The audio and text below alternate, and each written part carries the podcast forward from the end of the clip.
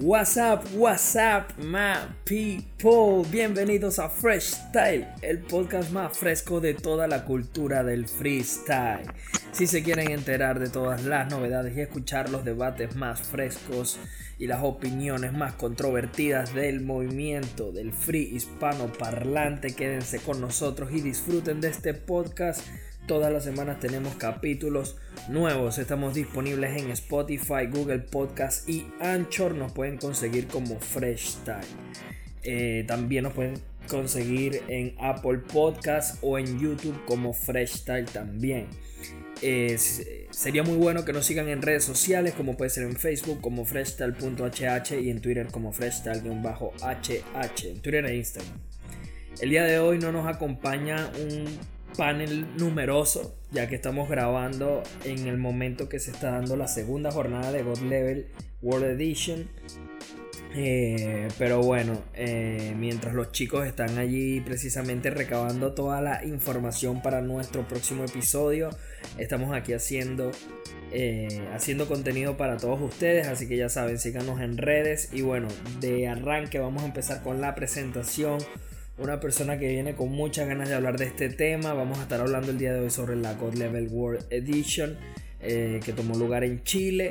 Y bueno, para, empezar con esto, para empezar a debatir de una vez, tenemos a Hoots, el juez y co-organizador de Coliseo Hip Hop en la escena maracayera. ¿Qué más, hermano? ¿Cómo está todo? ¿Cómo estás, bro? ¿Cómo está mi gente?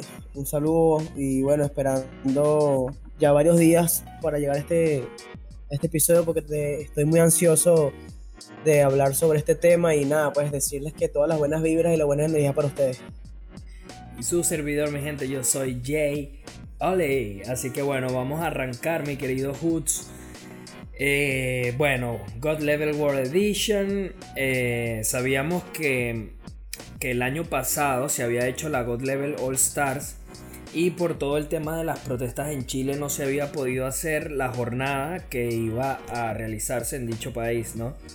Eh, cuando se anuncia que va a haber esta God Level World Edition que va a contar con tres fechas, eh, retoman a Chile como sede y también seleccionan eh, México y España, que por primera vez God Level va a ir a España. Entonces, bueno, Hoots se dio esta competición, dejó un montón de temas controversiales, dejó un montón de polémicas, sobre todo, o sea, creo que mucho show, si, si hay una forma de describir este, esta God Level, es mucho show y quizás no tanto freestyle, ¿no?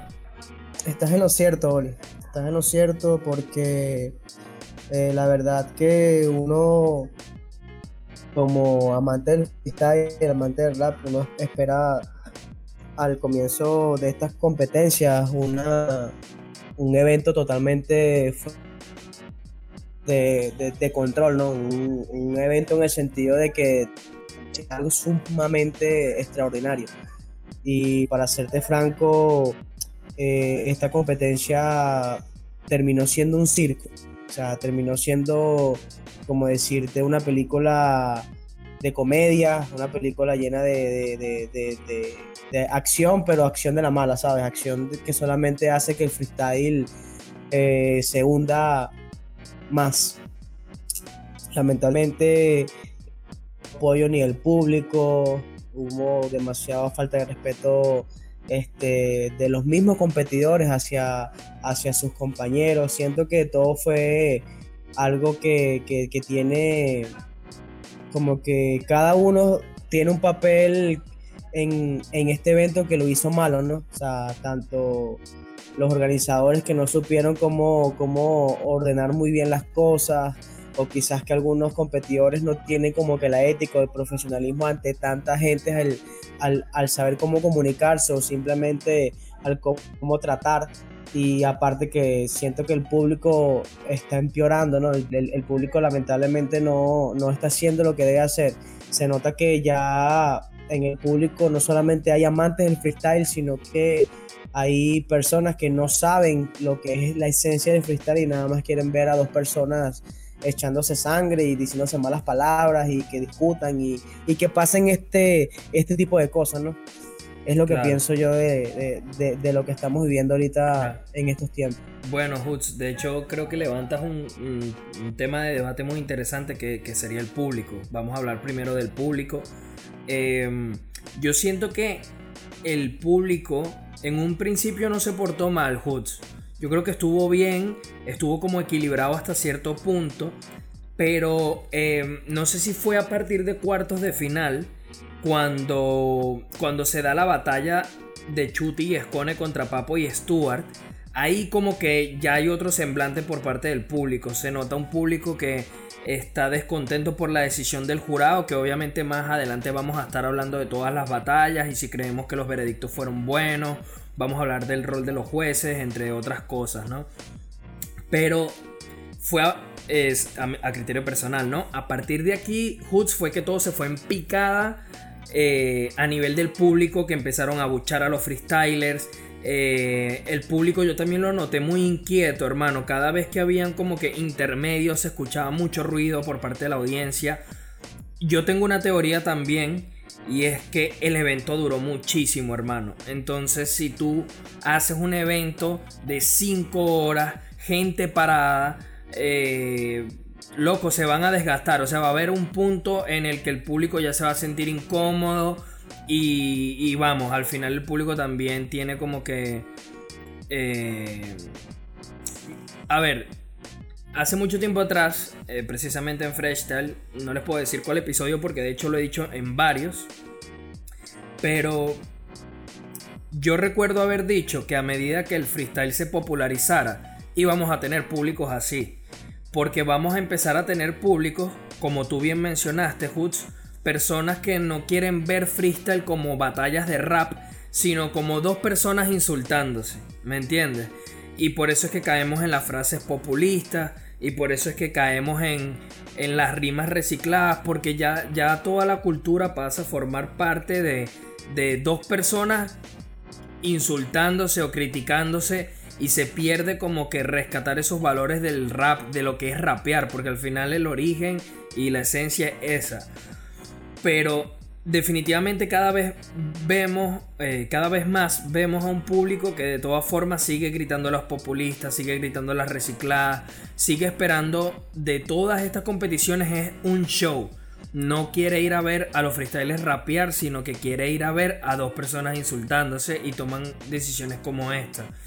Eh, pues sí, yo creo que el, el papel del público, no, yo no me atrevería a decir que fue malo, porque siento que empezó muy muy bien obviamente con un claro favoritismo hacia los locales, pero es que no he visto un público que no lo haga. Incluso decimos, nosotros hemos dicho numerosas veces que, por ejemplo, eh, España suele ser uno de los países más imparciales en el momento de decantarse en apoyar a un freestyler más por encima de otro. Y vimos en Red Bull que la gente se volcó después de la primera ronda Después de los octavos se volcó con Bennett a muerte que le gritaron bueno hasta lo que no era bueno. Pero, pero sí, mano, no sé, creo que el público eh, lo pudo haber hecho mejor, claro, claro está, pero yo también siempre he dicho que, que, bueno, si el público grita para ambos lados, a mí me parece correcto. A mí lo que no me gusta es, por ejemplo, lo que pasó en FMS con Acertijo, que el público le hizo un vacío brutal, ¿me entiendes? En esa cosa sí yo no estoy de acuerdo. Pero yo tampoco pondría el dedo, mi querido Hoots, eh, señalando hacia el público porque yo no me atrevería a decir que el público fue malo o que fue por ahí lo peor de, toda esta competición. Bueno, mira, em, como tú muy bien comentaste, em, la competencia como que empezó a tener un poco de, de desvío en la batalla de, de Chuti y, Escone contra Papo y Stuart. Digamos que esa batalla fue la que hizo que el público empezara a buchar y como que se descontrolara. Muy bien, muy bien es cierto lo que tú comentas, que hay un factor bastante importante que hay que recalcar y es el hecho de que estar en un evento por 5 o 6 horas de pie, obviamente que desgasta mucho a los expectantes y llega un momento en que digamos que que como que se cansan, ¿no? Se cansan y, empiezan con esa ansiedad de, que termine el evento rápido para poder irse o simplemente que, que el evento se, se haga un poco más rápido para seguir disfrutando de las batallas.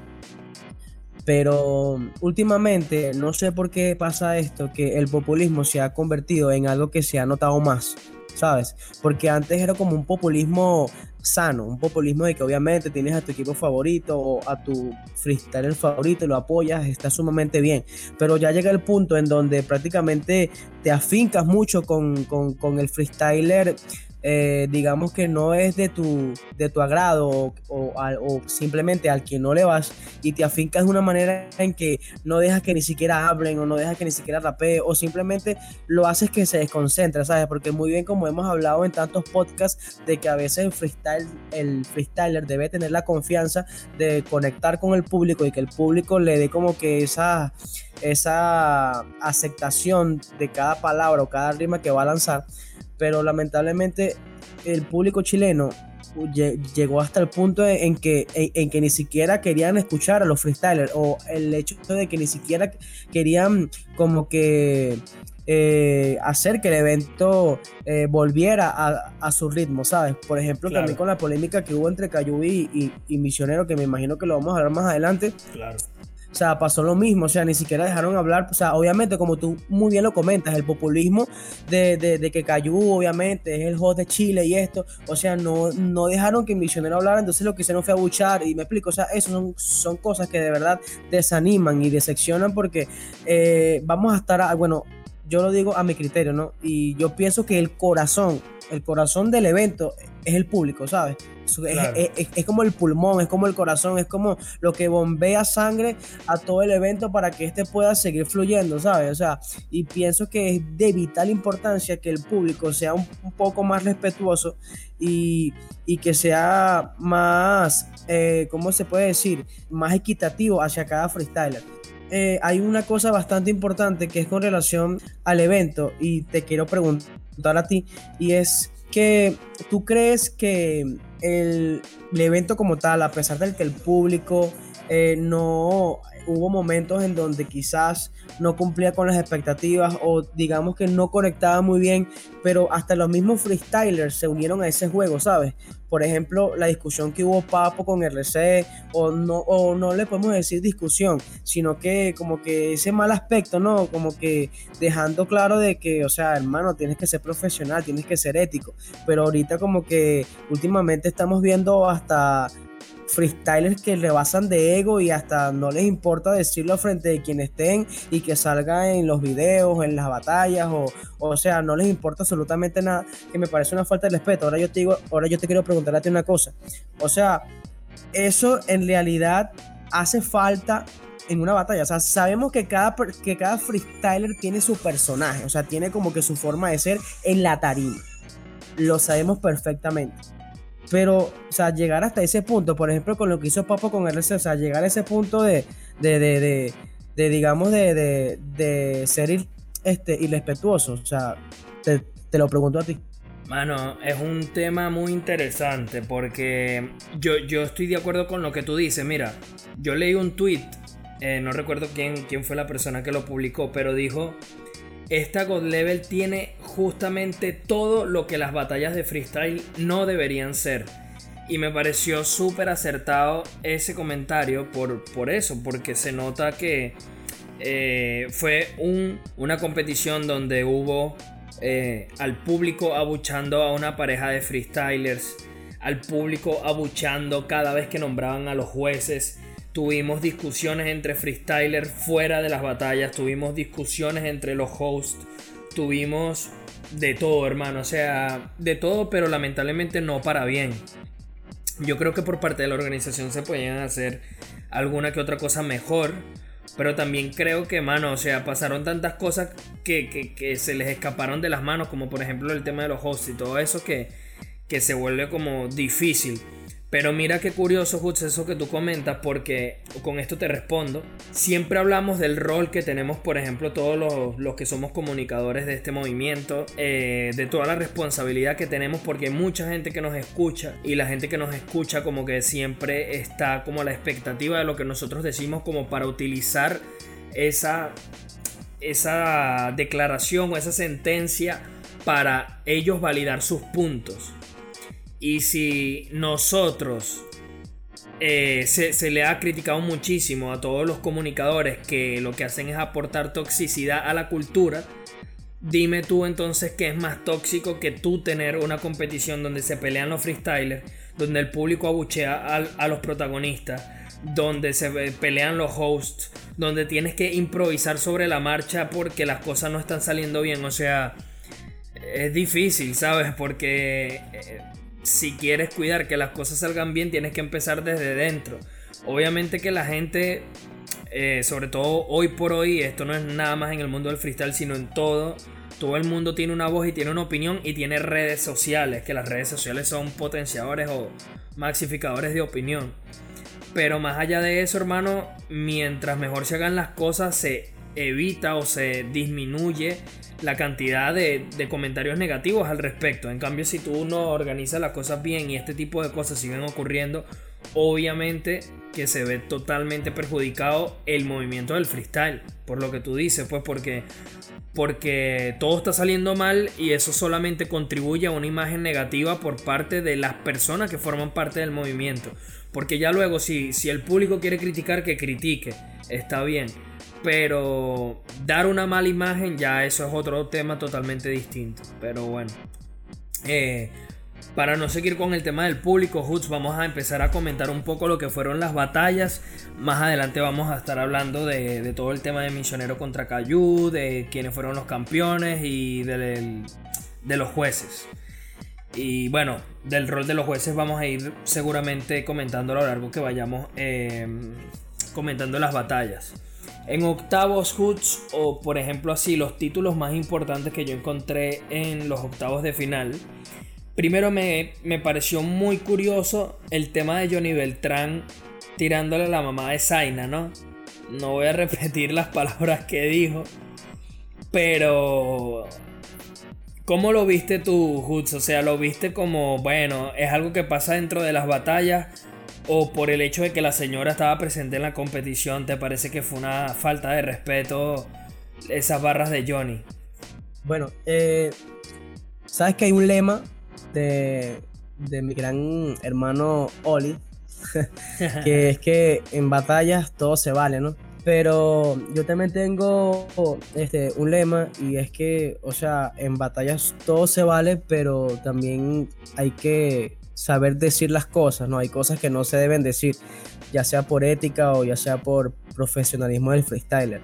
Y esta batalla como que da eh, inicio, ¿no? A este conflicto de desorden entre los freestylers por el simple hecho de que Johnny llamó a Cacha puta, eh, entonces Cacha le hizo un gesto con la mano que ya sabemos cuál fue, eh, y aparte como que ya eso puso la batalla totalmente picante porque hubo como que un cambio de palabras entre los dos. Y ya llegó el tema en donde este Zaina le dice eh, a los esteparios que si se mete con su mamá o tal, entonces ahí como que Johnny lo agarró como un argumento, ¿no? O sea, en batallas eso se vale porque es como decirte, ajá, mira, yo lo estoy diciendo, pero, pero no haces nada. Pero sí como que llega un, llega un poco eh, digamos, fuera de, onda por el simple hecho de que sabemos que la mamá de Zayn estaba ahí y que Johnny se aficó como que un poquito en el tema, ¿no? De, la mamá de Zayn. Y siéndote sincero, yo nada más me quiero ir es por lo básico de las rimas, ¿sabes? Porque se supone que siendo un freestyle con tanta trayectoria y bastante reconocido internacionalmente, siento que ya Johnny, a pesar de que sabemos que es Johnny, pero no, ya no está para esas, ya como que tiene que evolucionar un poco y para mí ya es como que más rimas hacia el público que rimas con contenido, ¿sabes? Entonces eso de realidad es bastante eh, como que chimbo, ¿no? De parte que pasen estas batallas. pero para hacerte lo más sincero y como que ya terminando lo que sería lo que quiero dar a, entender, ¿no? Es que para mí no, no estuvo acorde lo que hizo Johnny en referirse así hacia la mamá de Zaina, así este el lema de que en las batallas todo se vale, porque siento que ese, ese factor de, de, palabras tiene que estar en el código de ética del freestyler en el sentido de que no puedes decir esto porque resulta que son cosas que caen pesadas.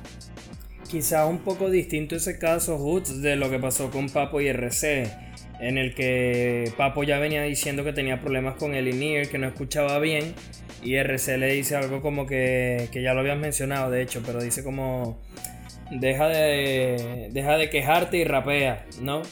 Y y Papo le dice que bueno, que se calle la boca, no, voy a replicar sus palabras, pero dice que se calle la boca, que ya no están batallando. Entonces sí creo que, que, bueno, que hay cositas que son más agresiones que otra cosa. A mí me sorprendió muchísimo lo de Johnny. De verdad que me pareció como en el límite de lo correcto. Pero de todas formas creo que es una batalla y que Johnny no está faltándole respeto a la mamá de Zaina. Lo está diciendo por una batalla, ¿me entiendes? Porque Zaina le dice, si me vuelves a mencionar a mi mamá, ya tú vas a ver lo que te va a pasar. Y entonces Johnny, ah, sí, dale, pues te la insulto, te la insulto enfrente tuyo, te lo grito en la cara, ¿qué me vas a hacer? Eso me pareció como audaz de su parte. Yo no, sí me pareció como que pasada de tono cuando la vi, pero sinceramente cuando lo analizas, pues yo no lo veo como, como otra cosa. Entiendo lo que tú dices del código, porque si hay como que un código entre freestyler, hay cosas que se respetan, como la tan controvertida rima de RC contra Teorema de que, de que era huérfano y tal. Bueno, tú sabes cómo son esas cosas, pero, pero bueno, sin más. Otra cosa que fue un tanto polémica, pero sin mencionarla demasiado, fue que Joker, el freestyler chileno, escogió, eh, o sea, ellos se fueron a réplica contra mm, contra y Jan Aleno. Y Joker escogió a Jan. Y lo peor es que terminaron perdiendo. No le ganó Jan, pero luego sí en la réplica ganó Yartzi. Y es como que súper curioso porque... No sé, hermano. O sea... Yo lo veo como un acto de cobardía, sinceramente. Pero bueno, no sé, cada quien hace lo que, lo que considera y bueno, ok. Me parece, me parece muy bien. Eh, sabes que. Ajá. Sabes que em, se puede ver. Lo que pasa es que obviamente cada mente es un mundo y, cada quien tiene como que su criterio y su forma de ver las cosas.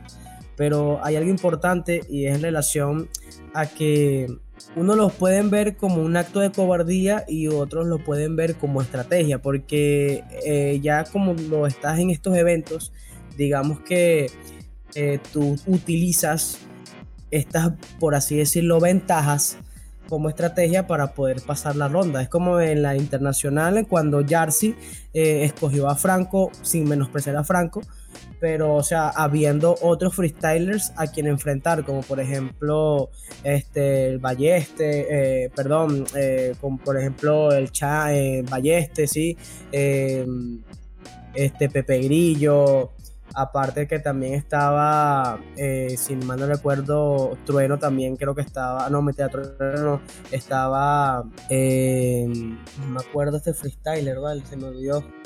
Bueno, en fin, eh, estaban bastante freestylers de más jerarquía y este escogió a Franco. Entonces yo pienso que eso es como una estrategia, ¿sabes? Una estrategia entre freestyler que, bueno, escojo a este que digamos que no tiene tanta jerarquía, paso de ronda y como que dejo en otra llave que eliminen a uno más fuerte para yo venir. O sea, me explico, o sea, como que así va la cosa. Y lo veo como una estrategia, más no como una cobardía, pero entiendo lo que estás diciendo. Lo que pasa es que, mano, Jan, o sea, Jan es con diferencia el freestyler más eh, de menos tablas, por así decirlo, pues. Más, más allá de... O sea, yo entiendo la estrategia, pero también es... A mí me parece como que más valiente. Te pongo como ejemplo.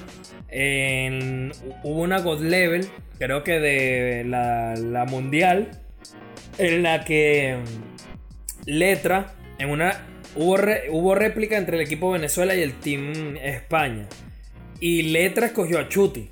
¿Me entiendes? Y al final le sacó una réplica. O sea, para mí, yo prefiero perder contra el mejor que ganarle al peor. O sea, no sé, me parece como una falta de respeto, pues. Y es lo que te digo, si el peor igual viene a ser como que un freestyler duro de todas formas, que sé yo, que vayas a réplica contra Nitro y Kaiser y escojas a Nitro o a Kaiser, o sea, cualquiera de los dos que escojas es un rival competitivo. Pero Jan Aleno, mano, es o sea, ¿Me entiendes? Le falta, le falta mucho para llegar al, nivel que están el resto de los freestylers. Pues me pareció, bueno, yo, yo lo interpreto así. Como un acto de cobardía, sinceramente. Eh, rápido te comento, Hoods, que la batalla que más me gustó de toda la competencia fue el menor y Pepe Grillo contra Beta y Sasco. O sea, me pareció un batallón. La disfruté demasiado. El primer round por ahí no fue lo mejor. Pero en el segundo y el tercero me, me gustó mucho. Y en la batalla que tuvieron Letra y Lancer contra Litkila y Mecha, me encantó Litkila, me parece que lo hizo súper bien. Y Letra me parece que tiró del carro en el equipo Venezuela. Habíamos dicho precisamente, Hoods, que cada vez que veíamos a, a, Letra en duplas y eso, como que no se le veía cómodo, que no tiraba tan bien, que Lancer venía muy bien. Y la verdad es que se vio bastante flojo a Lancer en esta competición y a un letra que tiró del carro de, Venezuela, por así decirlo, en todas las batallas. Y bueno, terminó ganando el, Team Venezuela. Sabes que eh, eh, habías comentado sobre la batalla del menor eh, Pepe Grillo, ¿no? Contra, contra Sasco y, y Beta. Y si supieras que para mí fue la mejor batalla de la noche. O sea, en realidad parecía que fuese la final, me gustó bastante. Y bueno, ahí como que se dejó claro que eh, a pesar de que el menor tiene un nivel bastante alto en métricas, eh, Sasco sabe manejar mucho más las métricas que el menor. Siéndote sincero, pensaba que el menor iba a ser un poco más sorprendente, ¿no? Pero sí vi a Sasco totalmente fuera de serie. Fui, vi a Sasco totalmente como un monstruo. Y Beta lo vi bastante confiado. O sea, de verdad me gustó bastante esa dupla. Siento que fueron una de las mejores duplas, a pesar de que hayan, de que hayan perdido, ¿no? Pero este, hay algo que es muy cierto que lo que comentaste, y es que sí. O sea, en realidad me pareció y hasta extraño, ¿no? Porque hemos hasta comentado de que Lancer ha venido dando un buen nivel, un, un, un año 2019 bastante lleno de, de, cosas excelentes y de verdad que lo vi flojo, o sea, lo vi como que un poquito desconectado, no lo vi tan al 100%, digamos que podría ser un 70, 80%, pero sí vi a Aleta como que más centrado, vi a Aleta como que más confiado, como que con esa picardía, ¿no? Ese, ese ego para poder ganar la competencia y de verdad que, como tú muy bien lo dices, vi a Letra totalmente tirando el carro y Lancer, bueno, una que otra rima buena o un que otro flow que le daba algunos plus, unos plus eh, a, lo que sería la batalla, ¿no? Pero para mí en realidad Letra lo hizo mucho mejor que Lancer en esta, en, esta competencia. Y bueno, justo otra cosita también que toca comentar es el Balleste contra, contra Asesino. Y bueno, hermano, aquí viene un tema que precisamente yo estaba hablando en mi cuenta de Twitter. Y en el momento en el que se está grabando este podcast, ya está transcurriendo la segunda fecha de God Level. Y también va a terminar sumando un poco más este punto, pero no lo vamos a conversar, sino para tocarlo en el próximo. Eh, en el próximo episodio, lógicamente, para no tocar los mismos puntos. Pero lo cierto es que cuando se escogió la dupla de asesino con Dominic, yo lo dije públicamente. Yo dije, Dominic no está al nivel de asesino y a asesino le van a perjudicar con esa pareja. En efecto, hermanos, se fueron en primera eliminados por un Team Colombia que si bien es cierto, Carpe viene dando muy buen nivel y Ballesta está espectacular. En términos generales, un Team Colombia no debería estar eliminando a un Team México, sobre todo con asesino al mando. ¿Cómo, ¿Qué te pareció el rol de, los mexicanos? Y bueno, mano, ¿qué te parece ese acote que yo estoy diciendo que Dominic eh, está unos cuantos escalones por debajo de, de Asesino? Aprovecho para sumar a esto, Hoods, también que si repasamos cómo fue el último año de Dominic en las competiciones, no lo hizo bien en Red Bull, eh, no estuvo en FMS, en las competencias de duplas, quitando quizás Pangea que la ganaron, no tuvo demasiado. Eh, sinceramente ha sido uno de los años más irregulares de Dominic y más bien ponerlo como asesino para mí fue, fue demasiado premio. De hecho, me hubiese gustado más ver a una pareja, que sé yo, Asesino Lobo, que Lobo viene por lo menos de ser campeón de Red Bull y viene a un muy buen nivel, o mismo Asesino Johnny B. Pero bueno, fue Asesino y Dominic y decepción absoluta, se fueron en primera ronda. Eh, Sabes que, por ejemplo, digamos que si fuese el año pasado, eh, con lo que acabas de comentar, sí se vería un poco feo o un poco ilógico que un Team México estuviese perdiendo con un Team Colombia. Pero hay algo bastante que hay que recalcar, que es, por ejemplo, Balleste fue el subcampeón de, de, la internacional. En mi criterio, Carpe Diem le dio un batallón a Bennett que en, o sea, como muy bien lo comenté en el podcast que hablamos sobre la, la, Red Bull Internacional, para mí fue un tongo contra Carpe Diem, o sea, o porque no, o sea, lo vi totalmente fuera de serie también a Carpe Diem y siento que los dos colombianos hacen una dupla totalmente eh, que compensa una cosa con otra, ¿sabes? O sea, como que aquí tenemos el push line, tenemos aquí el flow, pero tenemos aquí el doble tempo, pero tenemos aquí unas métricas, pero tenemos aquí un juego de palabras, o sea, tenemos bastantes cosas de cada uno que al momento en que lo, este, lo unen, lo fusionan, lo convierten en un, no sé, en un super veguito, no sé, una cosa increíble, por así decirlo, ¿no? Pero sí me parece totalmente decepcionado, ¿no? El nivel que dio el Team México. Para serte franco, Dominic no me gustó para nada. O sea, eh, siento que, lo llevaron más por nombre o digamos por porque querían ver esa dupla de, Asesino y Dominic que más por, por, por querer ganar la, la, God Level, ¿no? A mi criterio personal me hubiese gustado más ver un Asesino RC o, por, o sea, sí, esa es mi dupla, o sea, por el simple hecho de que siento que RC dio un mucho más nivel que, que, Dominic. Siento que, que, RC es un freestyler que ha tenido bastante desempeño en este año que pasó 2019 y, y, de verdad que me hubiese gustado verlo más a él que al propio Dominic. Pero en, en el caso de, de, esta batalla, a mí no me sorprende que haya ganado el Team Colombia porque Colombia tiene bastante que dar, ¿sabes? Colombia tiene bastantes exponentes que pueden llegar lejos y muy bien sabemos que Balleste quiere ganar, Balleste anda modo, modo bestia y esta revelación de, de, de, Carpe para mí es que es un freestyler que tiene mucho que dar, ¿sabes? O sea, siento que aún no lo hemos visto en su 100% y que puede dar más y o sea, me parece que no hay que menospreciar a este Team Colombia, ¿no? Ojo, no estoy diciendo que, lo estás menospreciando, ¿no? Pero siento que, tiene la batalla totalmente ganada y que la decepción de la noche fue, o sea, en el, como, o sea, la, decepción de la noche en el ámbito de, de dupla fue el Team México. Sí, bueno, Hutz, vamos a saltar un poco hasta los, hasta los cuartos de final, a no ser que quieras acotar algo más sobre, sobre los octavos, alguna batalla que te haya dejado alguna sensación allí que quieras comentar. Pero de lo contrario, pues me gustaría que me hablaras un poco ya de las batallas de cuartos. Eh, si quieres empezamos por Cacha Zaina contra Yartzi y Jan Aleno. Me parece excelente. Empecemos sobre esa batalla.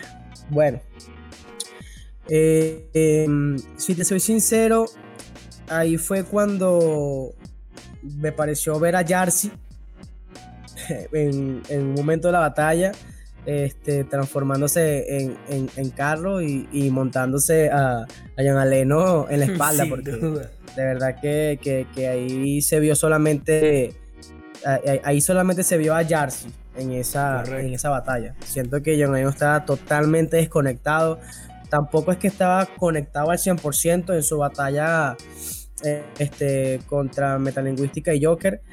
pero sí me pareció que en esta batalla estaba más desconectado de lo que estaba en la primera batalla. O sea, no, no me gustó para nada en lo absoluto sí vi unas respuestas contundentes de Yarsi, pero como muy bien sabemos que esto es de dupla, esto se gana en pareja y no por uno solo. O sea, y viendo el nivel que está dando Kasha y el nivel que está dando Zaina, que me pareció bastante bien en la forma en cómo se acoplaron los dos como dupla, eh, sentí que, que, lo estaban haciendo excelente, eh, como que se compenetran el uno al otro debido a que Zaina tiene un push line y el factor niño que, que, le da ventaja con el público y aparte que también sabemos que tiene un contenido bastante amplio y digamos que Cachas tiene ese doble tempo, ese flow y esa fluidez en las bases que hacen que sea una dupla totalmente difícil de vencer. Pero para mí esa batalla al momento de la primera ronda, por el simple hecho de ver el nivel que dio Jan Aleno, claro, sin menospreciarlo, eh, ya la había visto clara de, del team Cacha con, con Zaina porque este, Jarcy dio algunos push line, pero ya en la segunda ronda como que se, se bajó un poquito, decía unas cosas muy básicas en donde prácticamente no, no se no compenetraba mucho con el público. Eh, siento que no le gustó mucho al jurado en el sentido de que, como por lo básico, no, claro, lo estoy hablando de mi criterio, ¿no? Como evaluador, pero para mí está totalmente bien votada y, y bueno, pues. Eh, si quiero acotar algo más, y es que por favor póngale una dupla a Yarsi, porque yo siento que ya Yarsi está cansado, ya le duele la espalda. Ya a le duele la espalda porque le colocan parejas que lamentablemente como que no, no se compenetran con él o no lo ayudan lo suficiente y, prácticamente para eso lo, lo llevan solo para esas competencias y que no tenga ese peso encima. Pues mano, estoy totalmente de acuerdo. A mí Jarcy me parece un freestyler súper potente, súper bueno. Y como bien dice, como que nunca termina de compenetrarse con sus duplas. Por ejemplo, el, mejor compañero que tuvo, por así decirlo, fue Johnny.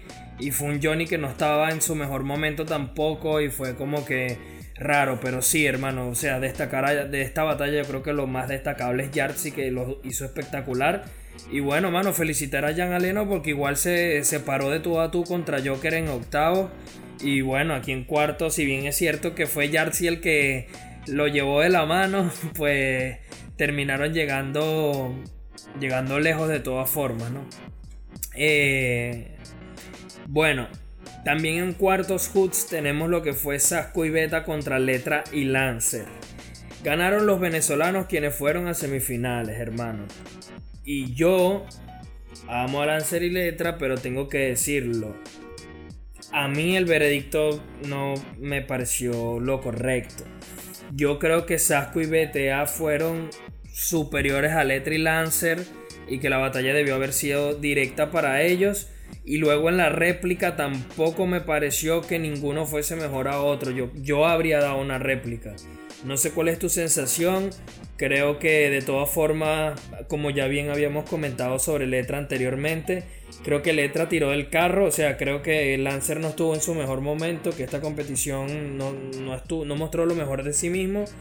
Pero bueno, hermano, y destacar muchísimo a Sasco y BTA, sobre todo, hermano, a BTA que para mí junto con Pepe Grillo, con Johnny Beltrán y con Yartzi fueron individualmente lo mejor de esta God Level lamentablemente, este, si tienes razón en lo que acabas de decir.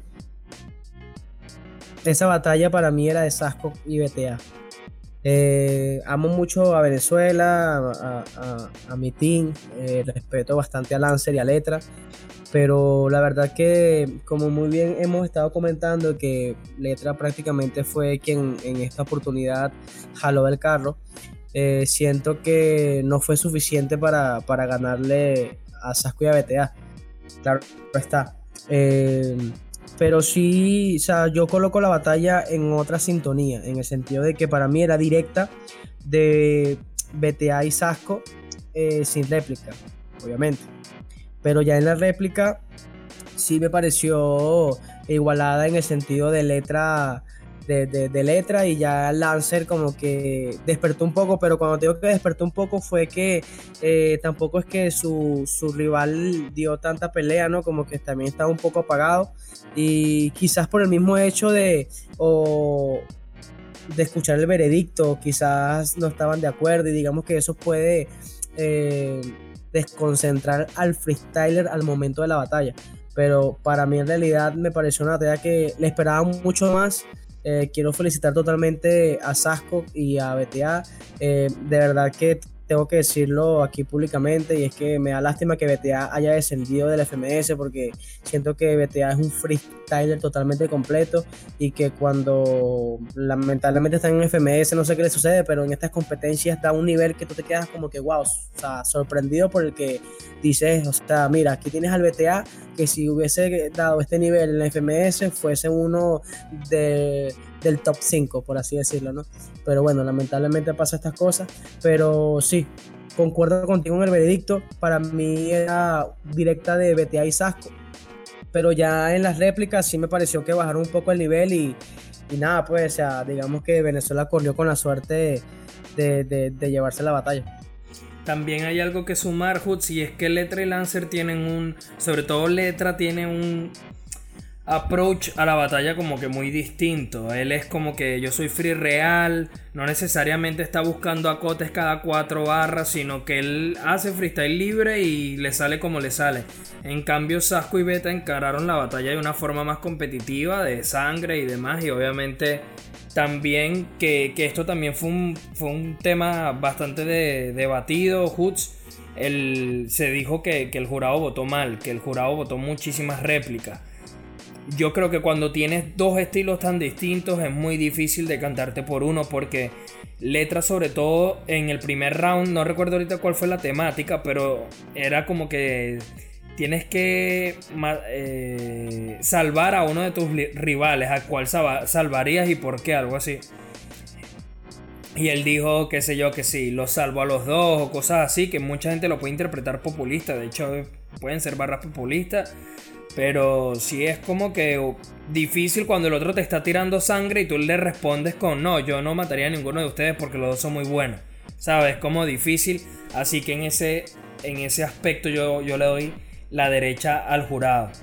Eh, bueno, toca hablar Hoots de Chuti y Escone contra Papo y Stuart. Y aprovechando esta batalla lo vamos a mezclar con el tema que yo ya te había comentado sobre los jueces. Entonces quiero que me digas de arranque si te pareció, eh, si la batalla fue un tongo o no, porque mucha gente por redes sociales estuvo criticando el veredicto eh, sobre esta batalla de Chuti y Escone contra Papo y Stuart, lo cual se la llevaron Chuti y Escone. Eh, y aprovechando que me digas primero qué, qué piensas de la batalla, bueno, quiero que me digas cómo viste tú eh, los veredictos del jurado en toda la, God Level y, bueno, no sé, hazme tu, tu review. Bueno, vamos por partes. Bueno, primero la batalla de Papo este, y Stuart contra Chuti Escone no fue un tongo, para mí no fue un tongo. Eh, y te voy a explicar, o les voy a explicar por qué. Muy bien sabemos que esta competencia constaba de tres rondas. Ok, tres rondas de las cuales una era con temática, la otra era con doble tempo y la última era 4x4 este, bombo y caja. ¿no? O sea, totalmente libre. Pero si se ponen a analizar, Stuart estaba totalmente desconectado. O sea, ojo, mi criterio, y lo voy a decir de esta forma. Stuart en la primera ronda y en la segunda ronda decía patrones totalmente vacíos y hasta para rimar decía la misma palabra hasta dos veces. O sea, obviamente dos veces. La usaba dos veces y hasta tres. Em, primera vez que veo a Stuart de esa forma, no sé qué le habrá pasado. O sea, lo vi totalmente desconectado, para serte sincero. Eh, me gustaría que Muñoz estuviese aquí para que él me diera su, su opinión, ¿no? Como a él le gusta tanto como rapea Stuart pero la verdad que lo vi bastante desconectado de la batalla. Y la primera ronda y segunda ronda fueron totalmente de, de, de Chuti Escone, porque hubieron barras de Chuti que la gente no entendió, ¿sabes? Y por ejemplo la de las monedas, la de las 10 monedas, eh, esa rima prácticamente no se la gritaron, pero eso tiene algo totalmente que, que te explota la cabeza, te explota el cerebro, porque como dices tú, wow, o sea, mira, le contesto y, y aparte con respuesta, o sea, es algo que de verdad vale bastantes puntos, aparte del contenido y aparte de los plus o sea, son cosas que de verdad la gente debería tomar en cuenta, pero obviamente no, no lo ven así, ¿sabes? Y entonces la gente solamente seguía por el último round en donde Stuart y Papo sí como que eh, pararon la batalla unas dos, tres veces y digamos que la gente seguía es por eso, la gente seguía es porque si yo, o sea, si yo soy el público y yo grité y paré la batalla, eh, quiere decir que ese equipo es el que va a ganar, ¿ok? Así no haya hecho nada en toda la ronda, pero como en ese momento todos gritábamos, bueno, él fue el que ganó, ¿ok? Entonces son cosas que, que la gente no debe, eh, ¿cómo decirlo de esa forma? Dejarle su trabajo a los jueces y no criticar la decisión de los jueces porque para mí fue una de las pocas decisiones acertadas de los jueces, porque si nos metemos ahora a otra cosa de la evaluación de cada uno de los jueces, eh, hubieron batallas en donde lo hicieron fatal, como por ejemplo la, que acabamos de, hablar de, Letra de Lance contra Betia y Sasco. O sea, hubieron bastantes batallas en donde los jueces no hicieron eh, su rol bien hecho y lamentablemente dieron resultados que al final me hubiese gustado ver otras personas pasando de ronda.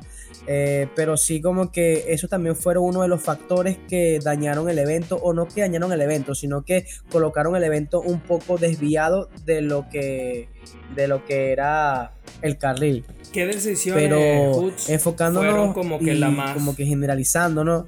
En, en tu opinión, ¿cuáles, ¿cuáles fueron las decisiones más controvertidas de esta God Level. O sea, para ti, ¿cuáles fueron, si se le puede calificar de peor, cuál fue o cuáles fueron las peores votaciones del jurado a tu criterio? Bueno, em, a mí, em, ya te voy a decir, a mí no me gustó el veredicto de, de como comentamos, de Letra Lancer contra BTA y Sasco. Eh, no me gustó la final de Chuti Escone contra Kaiser y Nitro. Siento que dieron muchas réplicas innecesarias. Bueno, eh, por ejemplo, a mí no me gustó em, el veredicto que dieron de Zaina, perdón, Zaina no, este, Nitro y Kaiser contra Balleste. Siento que, no sé, hay algo ahí como que jugó un poquito la localía o algo pasó ahí que no me cuadró muy bien. Eh, no me gustó el resultado, como comenté al principio, de BTA y Sasco contra Lancer y Letra. Siento que había ganado BTA y Sasco. Eh, siento que eh, tenía en la final, hubieron demasiadas réplicas innecesarias. siento que hubieron réplicas en donde no, no se, no se tenían que dar por el simple hecho de que ya se sabía a cajón el resultado y algo que no me gustó en lo particular fue en la final y es en la cual me quiero enfocar, que siento que mm, Kaiser debería de retirarse del freestyle y ser actor, ¿sabes? No sé, siento que se ganaría un premio, un, premio Nobel, se ganaría algún premio totalmente grande, ¿no? De la academia, porque, o sea, y, y no sé si es que tú te tienes que tirar al piso y, gritar y decir una rima totalmente básica y eso te vale 5000 puntos, por lo que creo yo, ¿no? O sea, según los jurados que estaban sentados ahí, pero la verdad que me parece algo totalmente fuera de, fuera, fuera de, de contexto, fuera de contexto porque viéndolo de esa forma, o sea, lo que hacen ver es como que se están guiando más por el populismo y porque son de la casa a que o sea, que, ¿qué, estás esperando? ¿Estás esperando a que Chuti y Escone bajen el nivel para que en uno de, de esos gritos de Kaiser eh, gane la batalla? No entiendo, o sea, me explico. Y de verdad que no me gustó para nada esos veredictos de los jueces. Pero si te soy sincero, eh, que es un tema que me gustaría tocar, mm, ya sea en este podcast o en otros podcasts. Eh, siento que hay jurados que no están tomando en cuenta con un criterio evaluativo mucho más alto y mucho más objetivo que no toman en cuenta y están colocando en ese puesto tan importante a personas que solamente llenan el asiento con un nombre que la gente lo ve en un pedestal. Por ejemplo, el caso de, de Inver. Eh, o sea, veo que hay freestylers o, digamos público que prefiere ver esos freestylers, eh, perdón, a, a, esos jurados ahí sentados por, por, su nombre o por lo que han hecho o tal, que ver a jurados totalmente calificados que le pueden dar el resultado que no quieren escuchar o que no quieren ver por su propia por su propia vista. Claro. Sí, eh, tenemos que hablar en otro episodio sobre la supuesta federación de jurados y que hay mucha gente hablando sobre este tema, pero seguro para otro episodio lo vamos a poder discutir a fondo. Eh, bueno, ya para saltarnos lo que es el tema de cuartos, porque Kaiser y Nitro vamos a hablar en la final. En semis, bueno, se dieron Lancer y Letra contra... Mm, bueno, tengo que añadir que... Eh, bueno, sí, sí, se dieron Lancer y Letra contra, contra los españoles que son Scone y. Y luego en la segunda ronda tienen que incorporar a uno de los eliminados y Venezuela eligió asesino y España eligió al menor. Qué batalla tan random. O sea, hay formatos que yo todavía no los termino de entender. Y lo que me parece más curioso todavía es que Lancer y Letra lo estaban haciendo brutal en el modo Dios. Incluso me atrevería a decir que lo hicieron mejor que Chuti eh, que Chuti y en ese round. Y en los 3 versus 3 se les escapó la batalla, se les fue de las manos. E incluso el menor y, y Asesino fueron los que tiraron las mejores barras. Y eso es más raro todavía porque se supone que eran los suplentes. En fin. Y bueno, Cacha y Zaina fueron contra Kaiser y Nitro en los locales y terminaron pasando eh, Kaiser y Nitro a la final junto con eh, en la batalla anterior Chuti y Escone. Y fueron los argentinos quienes se quedaron con el tercer puesto. Pero ya para comentar lo que, lo que más importancia tiene mi querido Hutch, ya que se nos está acabando el tiempo, vamos a hablar de la final, vamos a hablar de lo que fue Kaiser y Nitro contra Chuti y Escone. Ya tú bien decías que, que se dieron demasiadas réplicas. Eran directas para Chuti y Escone, como viste el, nivel de, de, de Kaiser y Nitro, de Chuti y Escone. Yo quiero de una vez sumar que a mí Kaiser y Nitro me gustaron bastante en esta competencia. Eh, me parece que suelen ser bastante como que populistas y como simples en su freestyle. Y en esta competición tuvieron varios punchlines que me gustaron. Me parecieron me pareció que rompieron un poquito el molde de lo, de lo que suelen hacer. Obviamente cada uno tiene su estilo y se, se adhiere a su estilo o se mantiene fiel a su estilo. Quizás hubo cositas que no me gustaron, por ejemplo, Nitro tirando la, típica frase rimando con Conchetumar al final y la cosa. Son, son rimas que ya me parece que tienen que desaparecer por completo. Yo sé que son rimas para ganarse al público, pero por el amor de Dios, ya basta de ese tipo de rima. Y bueno, por parte de Chuti y sin duda fueron eh, los mejores del día y terminaron llevándose el campeonato. Pero como tú bien dices, quizá Hoods con demasiadas eh, réplicas. Y al final es una de las conclusiones que nos deja esta God Level, que se dieron demasiadas réplicas seguramente innecesarias. Y bueno, esta misma final nos deja un blooper fenomenal, que es el blooper de de Inver votando réplica cuando ya no se podía votar más réplica, ¿no? Entonces, qué cosa tan absurda. Eh, cuéntame rápidamente cuál es tu sensación respecto a, esta final y ya luego vamos a cubrir lo que pasó entre Cayu y Misionero y la conclusión y, nos vamos. Bueno, para no hablar tanto, tanto de la batalla, porque prácticamente dije lo que pensaba ¿no? del resultado, la verdad que para mí era directa de, de Chuti Escone. No, no, no, me pareció tantas réplicas. No entendía Invert, te lo juro que no entendía Invert. Si sabes perfectamente que no puedes dar más réplicas, ¿cómo puedes dar una réplica? Se supone que si eres un jurado y estás en esa posición, ya después de tres rondas, ya después de dos réplicas, se supone que ya tú tienes que tener tu veredicto de saber quién es el ganador para ti.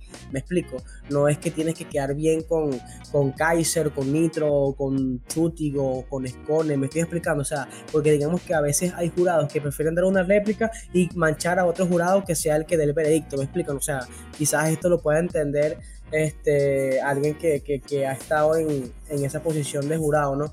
Pero digamos que eh, siento que fue algo sumamente tonto, algo sumamente ridículo, algo como de niño de 5 años que no sabe qué hacer, o sea, bueno, voy a, voy a, voy a votar réplica porque soy tonto pero o sea, la verdad que me pareció algo fuera de contexto.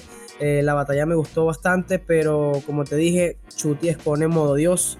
Eh, Nitro y Kaiser me gustaron, me, o sea, me gustaron, pero me gustó más Nitro. Kaiser siento que ya, ya cuando em, empieza a gritar tanto me, me, aturde, me aturde demasiado el hecho de que, de que no sé, eh, tantos gritos sin contenido, ensucia las barras, ensucia los compases y al final no tienes tres puntos o cuatro puntos, sino que vas obteniendo uno o dos puntos y entonces ese uno y dos puntos al final de la, de, la sumación no te dan los puntos para ganar la batalla.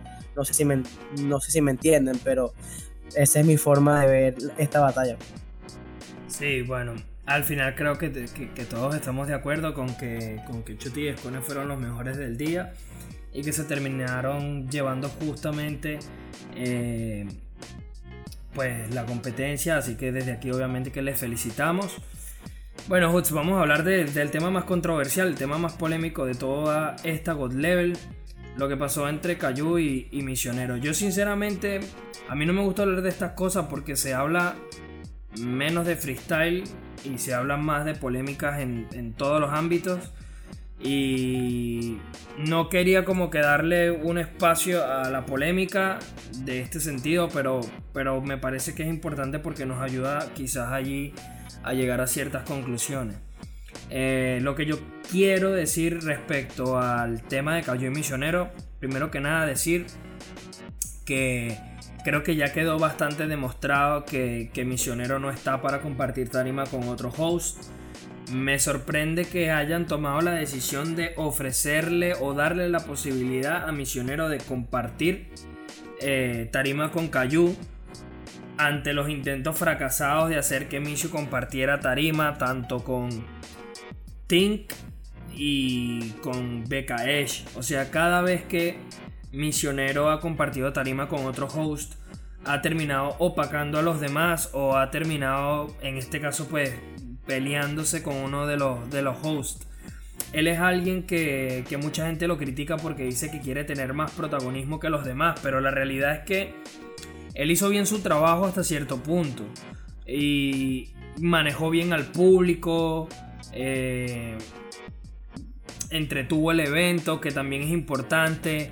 Eh, no sé, para mí gestionó varias situaciones bastante bien. Lo del INIR de Papo. De hecho, hubo cosas que yo vi en la inexperiencia de Cayu que, que Misionero estuvo más pendiente de ciertos detalles que terminó manejando mejor. Que la gente a veces cree que ser speaker es solamente gritar ruido y pedirle ruido al público y, y no es eso. Es que si el freestyler te pide algo, tú estés allí para apoyarlo, pedirle a la gente de visuales o al DJ que esté pendiente eh, gestionar las situaciones entre los freestylers, evitar el contacto físico. O sea, en esas cosas yo creo que Misionero siempre lo hace muy bien. Y es un tipo que, loco, el Micho es súper extrovertido, es una persona que, tiene esa personalidad, que le gusta gritar, que lo disfruta, que se vive todas las competiciones como una fiesta. Y creo que no tiene nada de malo eh, que él sea así, que mucha gente le critica que no, quiere tener más protagonismo de los demás. Loco, yo no voy a criticar la, forma de ser de nadie, o sea, yo creo que cada quien tiene la libertad de expresarse como se quiere expresar. Sí me parece extraño que God Level haya, le haya sugerido a Misionero que tuviese una dupla cuando es obviamente innecesario, o sea, esto ya ha quedado demostrado. Y si esto no es el punto final de, para terminar de ponerle duplas a Misionero como host, ya no sé qué es, porque sinceramente ya había quedado demostrado, como bien dije, con, con Tink y con BKS, con BKS en Pangea y con Tink en Red Bull. El Misio es así, loco, el Misio opaca a los demás y tiene, tiene esa personalidad que, bueno, termina siendo así. Eso no quiere decir que no haya sido grosero o lo que sea. Yo tampoco estoy en, en, el rol de criticar el papel de misionero. O sea, si él hizo mal, tiene que ofrecer disculpas.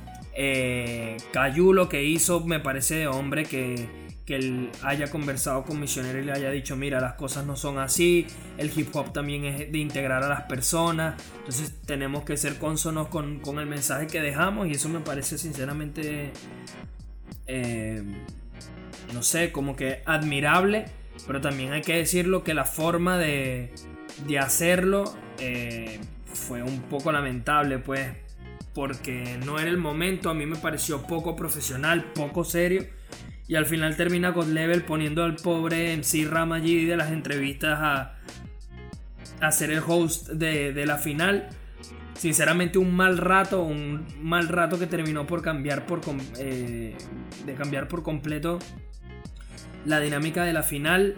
Eh, el público ya estaba como en otro semblante, en otro punto y obviamente que como tú y yo comentábamos al principio, Hoods, una experiencia que sirvió pues para sumar más a la toxicidad del movimiento en vez que de construir. Sinceramente les deseo lo mejor, a, mejor ambos porque ambos son muy buenos speakers. Yo creo que Misionero es una leyenda viva del freestyle. Eh, ha hecho competiciones que han dado el paso para que gente como Zaina o Ghetto se haga, se haga conocida. Eh, él ha hecho plataformas disponibles para los freestylers. Él es un speaker que, que mucha gente tiene muy buenos recuerdos de él. Es un tipo histórico sin lugar a dudas. Obviamente él tiene que también empezar a verse a sí mismo porque tampoco tiene sentido, así como él bien comentó que, que él fue el que pidió estar con Cayu, que tener una dupla de, de speaker, de host. No tiene sentido que tú pidas una dupla si no le vas a dar un espacio si vas a querer opacarlo, si no vas a querer compartir el protagonismo. O sea, también hay algo que cada quien tiene que tener un rol y hay que respetar ese rol, loco. Y él quiso muchas veces quizás abarcar más de lo que, de lo que debía. Y creo que eso terminó pues en un Cayu que terminó explotando, que anunció a través de Twitter que se iba de la competición, que luego volvió y, dio un mensaje de disculpas a la gente, a un misionero que le tiró varias cosas en el escenario y que después se disculpó, pero que Cayu no sintió que las disculpas fueran sinceras. Y bueno hermano, lo que ya es obvio es que bueno, terminó Cercofu dirigiendo solo eh, la God Level en México y que y que Cayu fue desvinculado de God Level, o sea, fue esto fue un bochorno enorme y sinceramente se traduce o tal y como yo lo veo como una falta de profesionalismo muy grande y una de de las cosas más random y más lamentables que yo haya visto en todo este movimiento del free. Eh, voy con tu opinión, Hoods. Quiero saber qué opinas al respecto de este tema y, y ya para despedirme. Bueno, sí, Oli, lamentable. Bastante lamentable y si te soy sincero, me siento totalmente decepcionado. Me siento mal, triste por el simple hecho de que pasen estas cosas, ¿no? Porque como tú muy bien lo comentaste, esto lo que hace es aumentar la toxicidad en el mundo del freestyle, ¿no? Así es como lo que estaba diciendo al principio del podcast, de que ya esto se está pareciendo más a un circo ya esto eh, va perdiendo su esencia por culpa, digamos, del público, organización, freestylers, no sé, digamos que cada quien coloca su granito de arena y mientras los que estamos aquí desde la pantalla o los que no podemos ir a esos eventos, que nos encanta el freestyle, eh, nos, nos, hace como que este, tener un rato totalmente amargo por el simple hecho de que no queremos que estas cosas sucedan porque sabemos que esto puede ir mm, hacia la cuerda floja. Pero si te voy a ser sincero en una cosa, eh, Misionero a veces tiene, tiene cosas que caen pesado, caen pesado, no me gusta la actitud que toma en ciertas ocasiones, así como que, quiere hacer las cosas por su cuenta, quiere quiere que las cosas se hagan como él quiera. Eh, en, este, en esta Gold Level sí vi dos cosas que no me gustaron. Que por ejemplo, en el momento en que le dice a Cayu que él es el que organiza, que esto lo, lo organizo yo, fue lo que él dijo. y que, por ejemplo, que también este,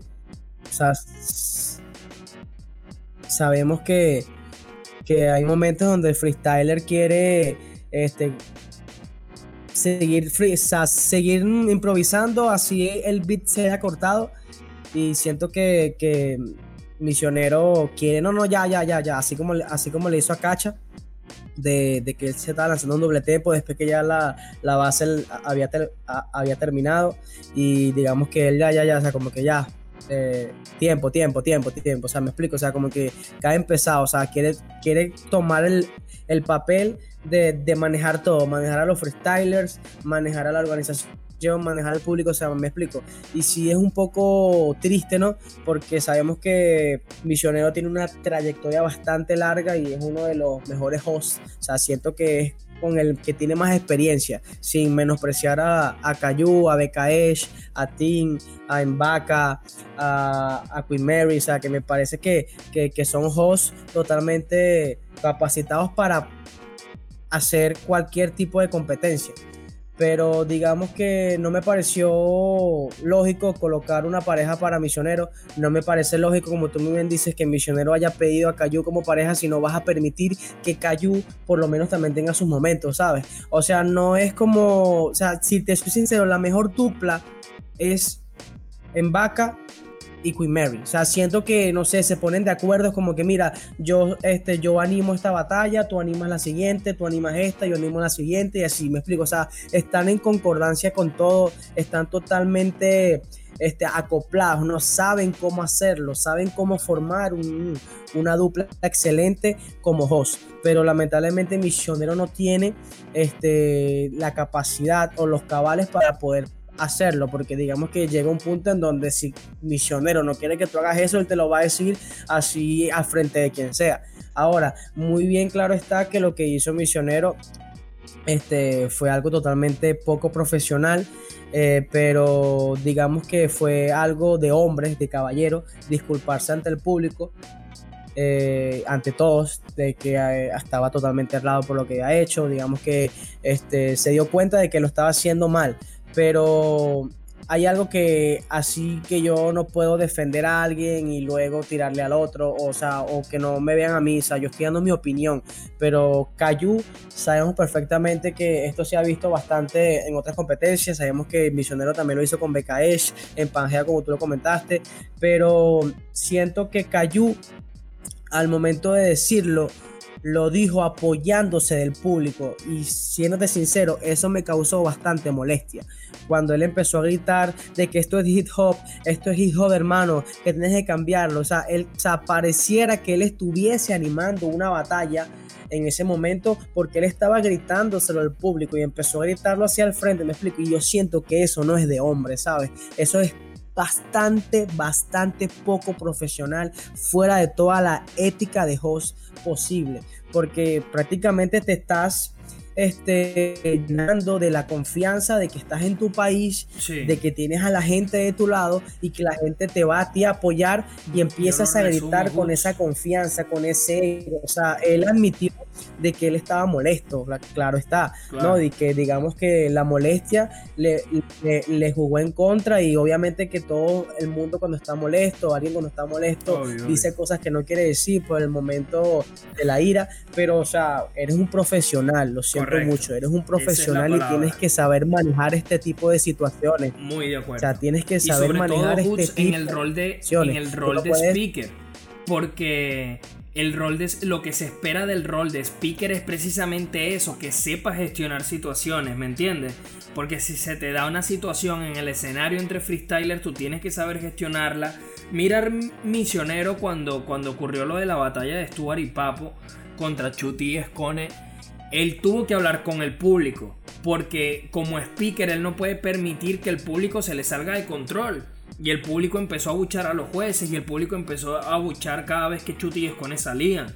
¿Me entiendes? Que también estuvo la, cosa esta, el, el, evento lamentable, la situación lamentable de que tuvo que Escone ponerse a hablar con el público chileno para que por favor dejaran de abucharles y fue tristísimo también.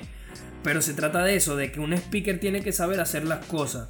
Yo me sumo y suscribo todo lo que comentaste al respecto de la polémica entre Cayu y Misionero Hoods y lo resumo de la siguiente forma. Creo que los trapitos sucios se lavan en casa, hermano. Tan sencillo como eso. Eh, sumando a lo, que, a lo que tú dijiste, yo creo que Misionero hizo mal desde un principio en haber aceptado la dupla de Cayu, porque supuestamente, ¿no? Según, lo que él mismo dijo, fue él el que le sugirió a God Level de que Cayu le acompañara. Y lo segundo es que mm, si tienes que pedirle disculpas a alguien, pídeselas en privado, ¿me entiendes? Y que se sienta que es, que es una disculpa sincera y no un tema por salir del paso y por querer quedar bien con el público. Y la otra es por parte de Cayu también, que por más mal que tú te sientas, hermano, mira, eh, no es la primera vez que pasa y no, y no, va a dejar de suceder seguramente en muchas otras situaciones. O sea, los mismos freestylers, los mismos jueces, los mismos organizadores se han visto en medio de situaciones que por ahí no son las mejores.